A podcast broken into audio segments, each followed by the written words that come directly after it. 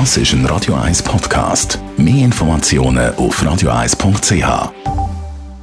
Die Sprechstunde auf Radio 1 präsentiert von Closomat. Wohlbefinden und Lebensqualität mit dem Dusch-WC von der Extraklasse. Natürliches Original, natürlich mit Wasser. Closomat.ch Hormontherapie ist in unserer Gesundheitssprechstunde jetzt im Fokus. Über das wenn wir reden mit dem Dr. Merlin Guggenheim. Was genau ist eine Hormontherapie?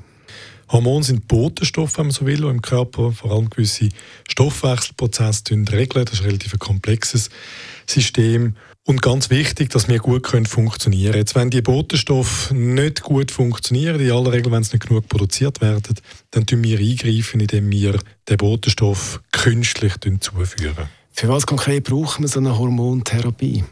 Ähm, ich nenne jetzt mal zwei bekannte Beispiele. Das eine ist die Schilddrüse. Schilddrüse ist ja ganz viel äh, beteiligt mit den Schilddrüsenhormonen und wenn man von denen zu wenig hat, das passiert einem Haufen Frauen im Verlauf der Schwangerschaft äh, zum Beispiel irgendwann einmal, dann muss man Schilddrüsenhormone von außen zuführen, dass der Körper in der Lage ist, weiter normal zu funktionieren. Ein anderes Beispiel, das wir alle kennen, das ist das Insulin, äh, wo der Zucker macht, respektive den Zuckerspiegel reguliert im Normalfall.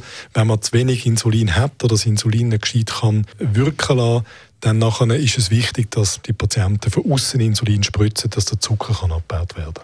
Jetzt, was spricht für so eine Hormontherapie und was dagegen? Da gibt es ja schon auch kritische Stimmen in diesem Zusammenhang.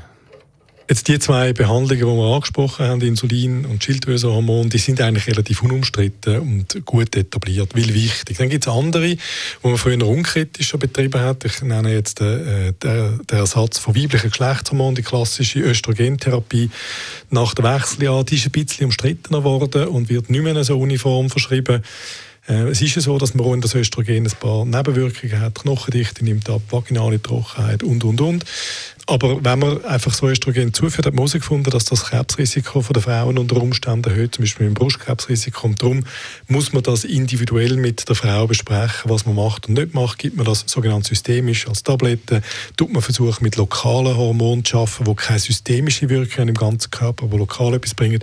Das wäre ein klassisches Beispiel von einer umstrittenen Hormontherapie.